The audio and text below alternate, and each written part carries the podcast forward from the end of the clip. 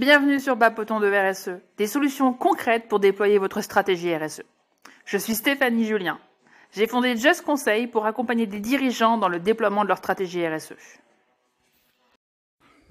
Aujourd'hui, j'accueille Wilfried de Conti de l'agence B-Site. Je te laisse te présenter. Bonjour Stéphanie, je suis ravi de participer à ton podcast. Je suis donc Wilfried, le cofondateur de B-Site. On est une entreprise à mission spécialisée dans l'accompagnement des entreprises dans la transition écologique. Et on a deux métiers principaux, la communication et la formation. Et bien justement, entrons dans le vif du sujet, c'est quoi la communication responsable? Alors pour faire très simple déjà pour commencer, la communication responsable, c'est allier un message responsable sur un support responsable. une fois qu'on a dit ça, c'est pas assez logique. On va se poser la question de ce que c'est qu'un message responsable. Donc aujourd'hui, dans la communication, il y a des choses qui sont dites directement et des choses qui vont être sous-entendues au travers de la représentation, par exemple, qu'on peut faire dans une communication, qui peut être une représentation euh, visuelle euh, dans une publicité, dans une communication euh, en vidéo ou en photo, ou des représentations même qu'on essaye d'induire au travers de comportements qu'on peut mettre en scène, etc. Et donc sur ce volet-là, en fait, on est sur le volet du questionnement sur le message, on va véhiculer des choses supplémentaires à ce qu'on va dire, les mots qu'on utilise et le message qu'on essaie de transmettre. Et donc il faut faire attention à tout ce qu'on peut représenter aujourd'hui comme mode de vie, des modes de vie qui ne sont pas nécessairement euh, soutenables. Et c'est là qu'on se pose la question du, premier, enfin, du deuxième mot de communication responsable, qui est la responsabilité. Aujourd'hui, euh, les communicants ont une véritable responsabilité euh, dans le pouvoir, entre guillemets, que peut avoir la communication. la communication va servir à donner une image à une entreprise, à des produits, à des services, et donc, à la fin de l'histoire, faire connaître les produits, faire vendre. Donc, il y a un pouvoir, euh, si tu veux, de création de valeur euh, sur un service et un produit, donc de donner envie à des consommateurs d'acheter. Et la responsabilité du communicant aujourd'hui, c'est de se dire que on vend des produits et services qui ne sont pas nécessairement soutenables, et donc il y a une responsabilité en termes de développement durable. Donc, on va faire le lien, si tu veux, même pour prendre un petit peu de hauteur, avec le développement durable et la fonction de communication pour marier les deux. Donc, la responsabilité du communicant dans un contexte de monde qui évolue dans le développement durable. Et pour qu'on se représente mieux ce que c'est, est-ce que tu peux nous donner des exemples, s'il te plaît? Alors l'exemple que je trouve le plus fort euh, dans la communication responsable en général, c'est une question que je pose euh, pour euh, illustrer le propos, qui est de se mettre dans la tête de quelqu'un qui regarde la télé et qui voit passer une publicité automobile. Donc je vous laisse le faire pendant trois secondes. Et là, je vais vous demander, en tout cas, je te demande là aujourd'hui, qu'est-ce que tu imagines? Et en général, ce qui vient, c'est à peu près toujours les mêmes choses quand on fait les tests, nous, au travers de nos formations, quand on fait des conférences ou quand on en parle même autour de nous, hein, avec des, amis et, nos clients, etc. On voit que ce qui ressort, c'est toujours le même cadre qui est utilisé. Donc le cadre d'une personne seule dans la voiture, qu'on va appeler l'autosoliste, c'est une des représentations qui s'appelle l'autosoliste. Euh, il n'y a pas de bouchon, évidemment, sur la route, parce que c'est pas très très drôle et très très beau à mettre en scène.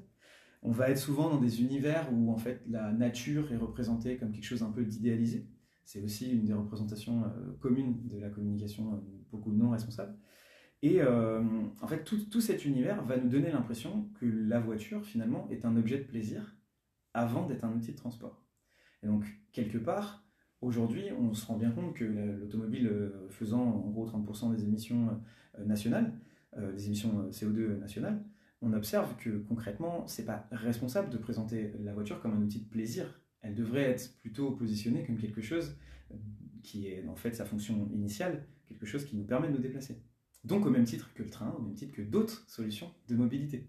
Donc quelque part, le communicant aujourd'hui responsable doit se poser la question de l'intention qu'il y a derrière les représentations qu'il peut mettre euh, en œuvre dans une communication, au travers de choses qui sont là pour le coup uniquement de la mise en scène. Et en dehors des représentations, est-ce qu'il y a d'autres vecteurs qui seraient non responsables? Alors en communication responsable, et notamment dans le guide de l'ADEME, on a un concept qui s'appelle les repères.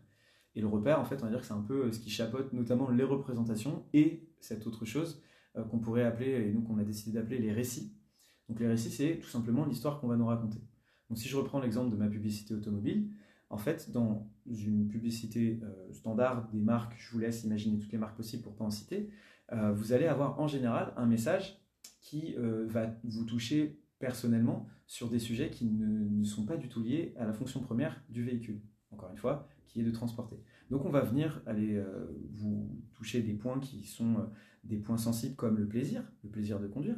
on va vous donner envie de, prendre du plaisir à, être dans votre véhicule, à faire des, grandes, des grandes quantités de kilomètres, traverser la nature, enfin voilà, vraiment utiliser son véhicule juste pour le plaisir, sachant qu'on est quand même dans un monde aujourd'hui, on nous dit qu'il faut réduire au maximum ses déplacements. Donc la publicité, le récit, l'histoire qu'on nous raconte, c'est que la voiture est un outil de plaisir incroyable. On pourrait euh, faire un petit détour par le côté du sport automobile ou des voitures qui sont performantes. On va nous vendre de la grande vitesse, etc. Mais aujourd'hui, enfin sur les autoroutes, euh, la, vitesse est limitée à 130. On, nous parle même de baisser encore un petit peu pour des raisons écologiques. Donc on voit bien qu'il y a une incohérence totale entre parfois les récits qui sont euh, des récits qui nous permettent de toucher des points sensibles chez nous, puisqu'on a tous les mêmes besoins de base psychologiques, et notamment le besoin de, plaisir, le besoin, là si je vais même un petit peu plus loin, le besoin d'estime. Et là, on va jouer très souvent dans la publicité automobile sur ce qu'on appelle la notion de, bien positionnel, c'est-à-dire le bien que je vais acheter pour me positionner dans la société. Aujourd'hui, euh, les personnes qui achètent euh, des, véhicules euh, de marque haut de gamme, j'ai failli en citer une, vont souhaiter montrer, envoyer un message en fait à la société parce qu'on ne peut pas dire à quelqu'un directement euh, je possède, je, suis riche, je possède de l'argent, euh, voilà, regarde-moi. Et eh ben, on le montre par contre indirectement avec des objets, des biens, des biens positionnels. Et la publicité joue évidemment sur cette corde. Donc ça fait partie des récits justement qui sont nécessairement pas responsables parce qu'ils ne vont pas du tout nous remettre en perspective l'usage euh, premier du bien qu'on va acheter, mais plutôt en quoi il peut nous positionner dans la société, en quoi il peut nous procurer du plaisir, etc. Et du coup, aujourd'hui, qu'est-ce que tu préconises pour une com responsable? À toi. Sur le volet euh, qu'on vient de voir à l'instant, c'est-à-dire les, récits, il y a un concept tout simple qui s'appelle les nouveaux récits. Donc, quelles nouvelles histoires on va raconter? Ça peut paraître basique dit comme ça, mais en fait, euh, c'est assez puissant.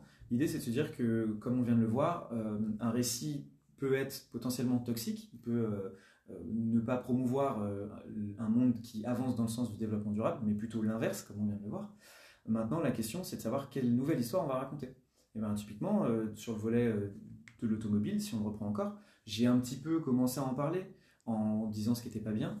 Euh, il y a le volet, tout simplement, de remettre la voiture comme outil de transport. Et en fait, quand on y pense, la voiture, c'est un outil de transport qui a certains usages où elle est effectivement nécessaire et extrêmement utile. Et donc, peut-être la remettre dans ces contextes-là, raconter de nouvelles histoires qui vont plus être alignées avec ça.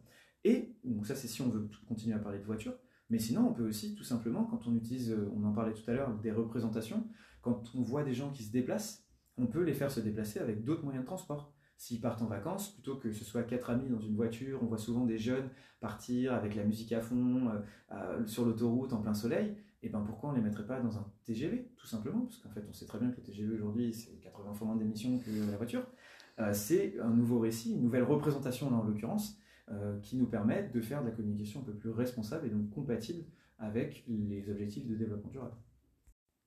Et aujourd'hui, on a le droit de faire ce qu'on veut en communication ou est-ce qu'il y a quelque chose de cadré?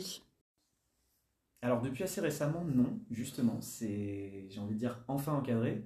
C'est issu euh, de la loi climat et résilience, qui elle-même était issue du travail de la Convention citoyenne pour le climat, euh, qui était très ambitieuse dans sa réflexion, mais on a retenu quelques éléments clés qui sont quand même vraiment des éléments fondamentaux.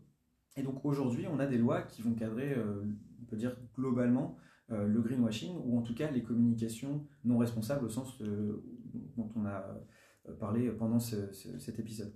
Donc par exemple, faire la promotion d'énergie fossile depuis août 2022, c'est encadré, c'est interdit. Donc c'est une nouveauté quand même assez incroyable parce qu'on sait que les énergies fossiles sont directement reliées au changement climatique et que la preuve a été largement établie. On a aussi, euh, si on prend euh, l'analogie avec euh, la voiture, dont on a parlé pendant cet épisode, à compter de 2028, la publicité relative à la vente ou qui fait la promotion de véhicules neufs et qui sont forcément, fortement émetteurs de CO2 bah, va être aussi interdite à partir de 2028. Donc on voit que l'échéance est quand même encore assez lointaine, mais dans l'esprit, le cadre évolue. Et donc aujourd'hui, on a véritable risque avec des amendes. il y a vraiment tout un cadre juridique qui a été posé justement pour éviter les communications non responsables, et même plus spécifiquement aujourd'hui, euh, le greenwashing en particulier.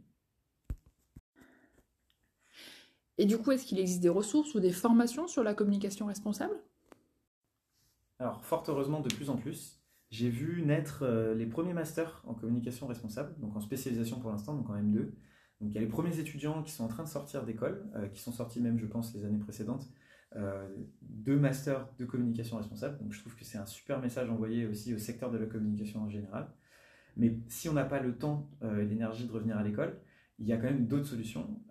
il existe notamment des ressources qui ont été produites par l'ADEME, qui est une agence qui est quand même clairement de référence sur les sujets de la transition écologique et qui a produit un guide qui s'appelle le guide de la communication responsable, tout simplement, qui est assez complet, euh, qui est euh, suppléé d'un guide anti-greenwashing. C'est deux ressources qui sont séparées, mais qui, euh, comme vous l'avez compris, sont quand même reliées. Et globalement, aujourd'hui, nous, on a justement essayé de créer chez B-Side des programmes de formation dédiés à la communication responsable pour pouvoir apporter aussi un petit peu de recul, notamment par rapport au concept dont j'ai parlé tout à l'heure, les repères et au sein des repères, les récits, les représentations, et à quel point ça peut être toxique vis-à-vis du développement durable. Donc on a créé aussi, comme je te disais, euh, des programmes de formation dédiés.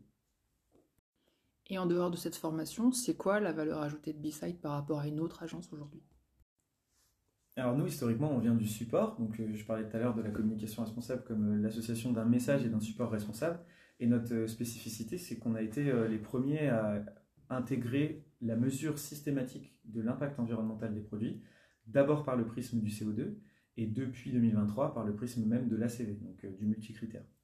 Et ça nous a donné énormément de compétences en fait sur le calcul d'impact, sur euh, la capacité aussi à dénouer euh, le vrai du faux sur certaines allégations environnementales qui sont faites sur des produits. Et donc on a construit en interne une équipe d'analystes environnementaux, analystes RSE, donc qui vont faire de la veille réglementaire sur la RSE pure, qui vont faire de la veille sur les outils de calcul d'impact et qui au quotidien calculent des ACV, calculent des empreintes carbone. Donc ça nous permet en fait d'avoir un regard un peu d'expert sur le sujet de la RSE au sens large, et notamment le lien entre la communication, puisqu'on vient historiquement du support de communication et donc on fait que des campagnes de communication, et de l'autre côté le volet RSE pur, donc l'expertise sur euh, la responsabilité sociétale des entreprises, l'analyse d'impact environnemental, etc. Cet épisode vous a plu? Alors n'hésitez pas, likez-le, commentez-le, partagez-le et abonnez-vous sur votre plateforme préférée. À bientôt!